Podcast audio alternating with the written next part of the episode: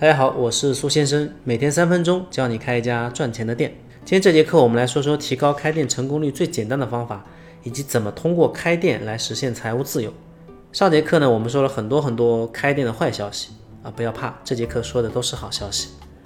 第一个好消息是，奶茶甜品它是有周期性的，利用周期性是可以大大增加成功率的。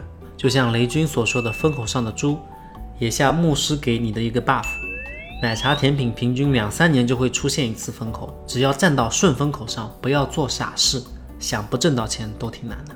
比如在江浙沪的一个四线小城市，二零一五年初开了当地第一家港式奶茶店，那么你的成功率基本上可以在百分之八十以上。当然这是顺风的情况，如果逆风，比如你现在到了二零一九年，在同一个城市开同一家店，那么成功率不会到百分之五。我会专门有个章节讲解周期性。把握周期是成本最低的提高成功率的方法。第二个好消息是，餐饮总体还是属于净利率偏高的一个行业，没有百分之五十的毛利，你都不好意思跟同行打招呼。像车企净率一般就百分之几。这两年比较火爆的手机市场行业里面，一般净率也很少能够超过百分之十。我们来对比这下面这三家公司，第一家公司呢是国产手机的第一品牌华为，第二家公司是吞了沃尔沃的自主车企吉利。第三家是咖啡行业的霸主星巴克。华为一九年三季度的销售总收入是六千一百零八个亿，净利率是百分之八点七。吉利汽车二零一九年上半年销售收入是四百七十五点五八个亿，净利率是百分之八点五一。呃，我英语不太好，所以进星巴克的官网的时候迷路了。下面这个数据呢是从第三方转载而来的。星巴克二零一八年中国亚太地区的收入呢是十二点二七个亿美元。净利率是百分之十八点零四，当然这个案例不是特别的严谨啊。比如说苹果公司的净利率就超过百分之二十，海底捞的净利率也只有百分之八。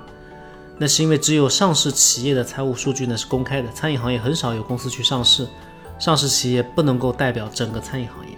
餐饮行业的大佬都是在闷声发大财，净利率超过百分之四十、百分之五十的大有人在。同样的利润率，做餐饮肯定是要比做手机、做汽车要来的简单嘛，是吧？注意一个小问题，我这里讲的净利率的主体是企业，不是单个门店，这两者是有差异的。第三个好消息是，餐饮起步低，十几万、几十万就能搏一把，说不定就能单车变摩托。开一家店，就算能赚到钱，也是不多的。那如果开十家、开一百家、开一千家呢？如果说开一家店是挣扎在贫困线上面，那么开十家就是小康，开一百家是富裕，开一千家轻松实现财务自由。因为自营品牌是通过融资上市来套现的，不够直观，所以我们这里以奶茶的加盟连锁品牌为例，看一下开奶茶店怎么变成一门暴利的生意。一般一家独立奶茶店月营收额很少能够超过十五万，一个月利润撑死也就两万七。开一家奶茶店真的是一点都不暴利的。那如果开到十家连锁，假设两家直营，八家加盟店，持续一年，计算过程我就不细说了啊，就告诉大家一个最终的结果，年收入大概是在一百三十万左右。门店数量如果再扩大十倍，开到一百家连锁，假设八家直营店，九十二家加盟店，持续一年，那么一年的收入大概可以到一千九百万。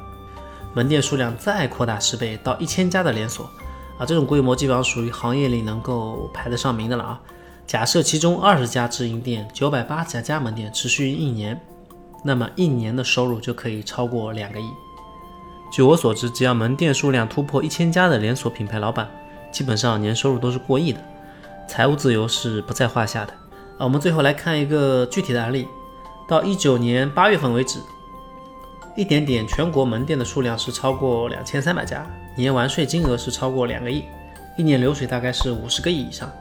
那么问题来了，一点点母公司的年利润，你觉得会有多少？只要你店开着不倒闭，赚大钱还是有那么点希望的。今天这节课我们主要讲了利用周期性规律提高开店成功率的方法。还有做特许经营加盟是可以快速达到财务自由的一个目标的。下节课我们会说说开店的一些真实体验，看跟你想象的是不是一样啊？比如是不是开了店就可以实现生活自由，想什么时候上班就什么时候去上班？给大家留一个课后作业，你觉得开奶茶店当甩手掌柜可以赚到钱吗？为什么？欢迎留言分享你的观点，你也可以在评论区下留下你自己的开店问题，我会定期抽取关注度高的问题在节目中进行解答。